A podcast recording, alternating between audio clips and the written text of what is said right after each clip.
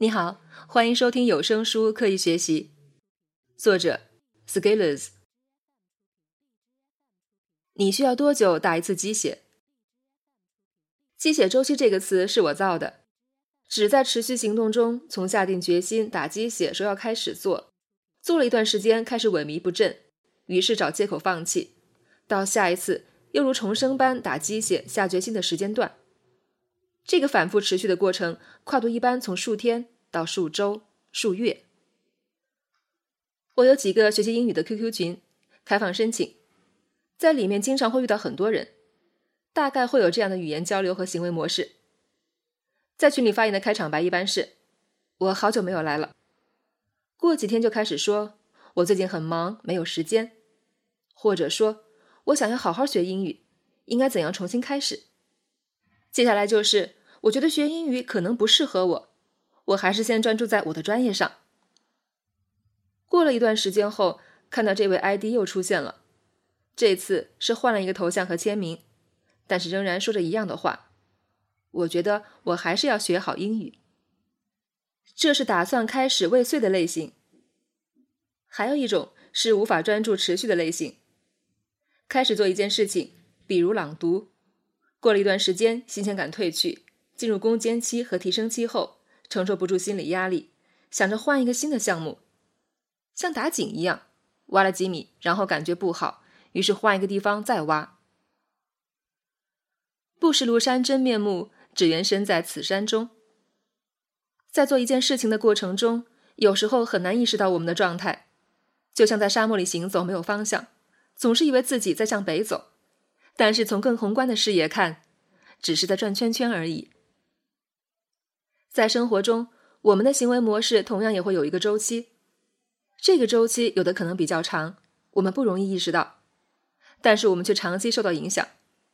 而假使我们没有跳出周期的话，那终其一生，我们可能都是在兜圈子。鸡血周期说的其实就是这么件事情。看看你自己有没有什么问题，你自己知道要提升，却没有开始做，于是只能靠下决心。痛定思痛来触发行动。当你下大决心打一大瓶鸡血，一开始效果很好，管用不了多长时间，马上又疲软下来。过了一段时间，你又给自己打一次，从上一次同样的位置开始。这个间隔有可能是两周，或者两个月，或者半年。你可能没有意识到，却被这样的周期反复支配。那为什么会这样？原因很简单，鸡血不是人血，打进去会凝血的。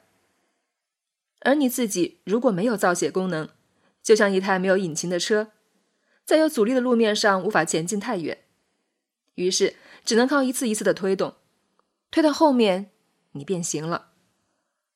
这种机制的弊端非常明显。首先，你必须要找到各种各样的鸡血，因为你会对结心免疫的。到后面，心气越来越高，已经没有什么能够激励你了。于是不停的找新的兴奋点让自己爽，就像吸毒一样，用量越来越大，口味越来越重。其次是对自己的状态感知越来越差，对自己的现实掌控力越来越差，因为你有一个无法掌控的周期在支配你。所以英语不好的人，从来不是死在方法上，而是死在行动的节奏上。打个鸡血冲一阵，再打再冲，冲到后面人都体虚了。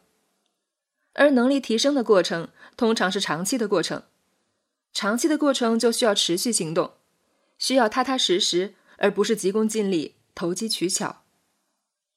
当我们行动要靠鸡血周期，总想着在一个周期内搞定许多事情，短平快就会变成追求，但是我们往往又搞不定，于是放眼望去。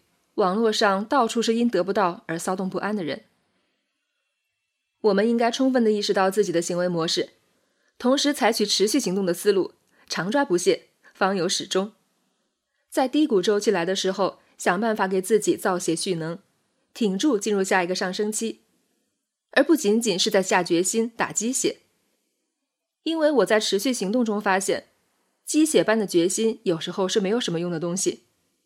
因为好多人只是在喊一个口号，伪装自己而已。最后能走过来的，往往是那种按部就班，而实际效果却比较快的类型。如果这事儿要做，那就长期、平和、稳定的做。我始终相信，这是靠谱的选项。以十为底，N 为幂，代表能够持续行动的天数。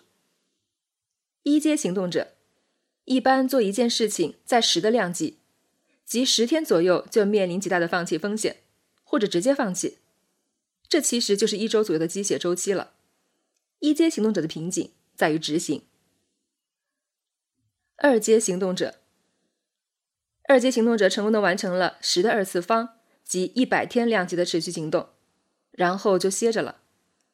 这个阶段具备一定的持续行动能力与体验。